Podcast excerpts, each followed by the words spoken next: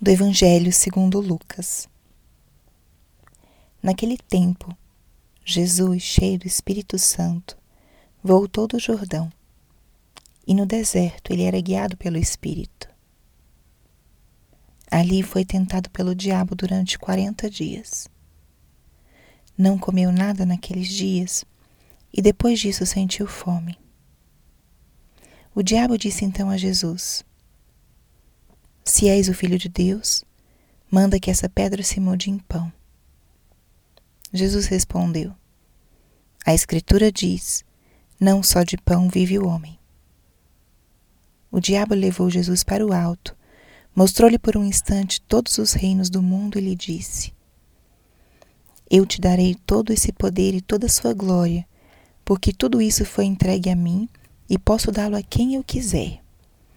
Portanto, se te prostrares diante de mim em adoração, tudo isso será teu. Jesus respondeu: A Escritura diz: Adorarás o Senhor teu Deus e só a ele servirás. Depois o diabo levou Jesus a Jerusalém, colocou-o sobre a parte mais alta do templo e lhe disse: Se és o filho de Deus, atira-te daqui abaixo. Porque a Escritura diz: Deus ordenará aos seus anjos ao teu respeito que te guardem com cuidado. E mais ainda, eles te levarão nas mãos para que não tropeces em alguma pedra. Jesus, porém, respondeu: A Escritura diz: Não tentarás o Senhor teu Deus. Terminada toda a tentação, o diabo afastou-se de Jesus para retornar no tempo oportuno. Palavra da Salvação. Espírito Santo, alma da minha alma, ilumina minha mente, abre o meu coração com teu amor, para que eu possa acolher a palavra de hoje e fazer dela vida na minha vida.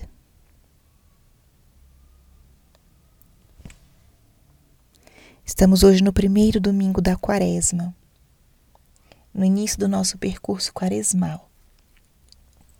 A liturgia de hoje nos traz essa passagem que é uma passagem emblemática, é um marco no nosso percurso de quaresma, porque nos traz justamente o relato da quaresma de Jesus, daqueles 40 dias que ele passou no deserto em oração, penitência, se preparando para a sua vida pública que ia iniciar logo depois desse tempo de um de uma espiritualidade, de uma interioridade mais concentrado, mais intenso. E o primeiro que isso nos coloca é como o tempo da quaresma não é uma finalidade em si mesmo. A quaresma é um tempo de preparação. O que nós vamos vivenciar daqui a 40 dias, que é a Semana Santa, a paixão, morte e ressurreição de Jesus, é um evento central da nossa fé. O Trido Pascal é o momento onde nós celebramos o grande mistério da nossa fé. O momento em que Cristo se entrega para nos redimir e vence definitivamente o pecado e a morte, fazendo a nova e eterna aliança conosco, de Deus conosco. E é tão grande esse evento que a igreja nos propõe esses 40 dias de preparação. Então, que especial é que hoje, já nesse primeiro domingo, nós possamos olhar para o horizonte que nos espera e dizer: o caminho que eu vou percorrer de 40 dias de jejum, oração, esmola, ou seja, mais um pouquinho de sacrifício, penitência, uma oração mais intensa, é para que eu chegue na Semana Santa, no trido sacro, mais preparado para acolher esse mistério tão infinito que é a paixão, morte e ressurreição de Jesus. Que grande é esse caminho. E eu gostaria de evidenciar nesse nosso primeiro domingo de quaresma dois aspectos muito simples. O primeiro é: Jesus foi levado ao deserto e ali era guiado pelo Espírito. A nossa quaresma vai ser um tempo de deserto.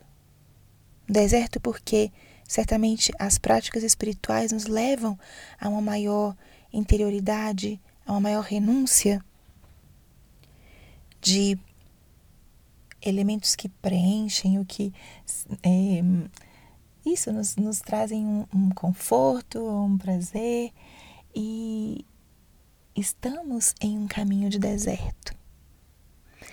E a palavra nos diz: no deserto, o Senhor era guiado pelo Espírito. Isso diz o início da palavra. No deserto, ele era guiado pelo Espírito. O Espírito Santo vai nos conduzir ao longo desses 40 dias. E que importante é que nós nos deixemos conduzir pelo Espírito ao longo desses 40 dias. Deixar-nos ser guiados pelo Espírito. E essa passagem hoje também nos fala de uma realidade muito importante, que é a, realidade da batalha, do combate espiritual. O Espírito de Deus nos conduz, mas também tem um outro Espírito que fica nos rondando, nos cercando e sugerindo ideias, pensamentos, ações para afastar-nos do propósito de Deus. E o que essa passagem nos fala é justamente o que está escrito em seguida. Foi tentado pelo diabo durante 40 dias. Ao mesmo tempo que ele foi conduzido pelo Espírito, ele foi tentado. E isso também vai acontecer conosco. Seremos conduzidos pelo Espírito e seremos tentados. E não podemos perder de vista o horizonte. Por que estamos batalhando, nos esforçando, dispondo o nosso coração nesse tempo de quaresma, porque queremos chegar mais bem dispostos e mais preparados para celebrar o grande mistério pascal. E aqui, preste atenção naquilo que você colocou como propósito nessa quaresma. Se o teu propósito vai mais no campo é, do sacrifício físico, do jejum, ou nesse campo da, da nossa vida sensível, Provavelmente é por aí que o inimigo vai te tentar, como tentou Jesus, dizendo: transforme essas pedras em pão. E é aí onde nós temos que estar firmes, porque a resposta de Jesus é essa: não só de pão vive o homem. Ou seja, o nosso jejum quaresmal quer nos lembrar disso. Não só dos gostos sensíveis da vida vive o homem. A nossa dimensão espiritual é forte, nos impulsiona, e ela também é alimento para nós. Que importante é não esquecermos disso.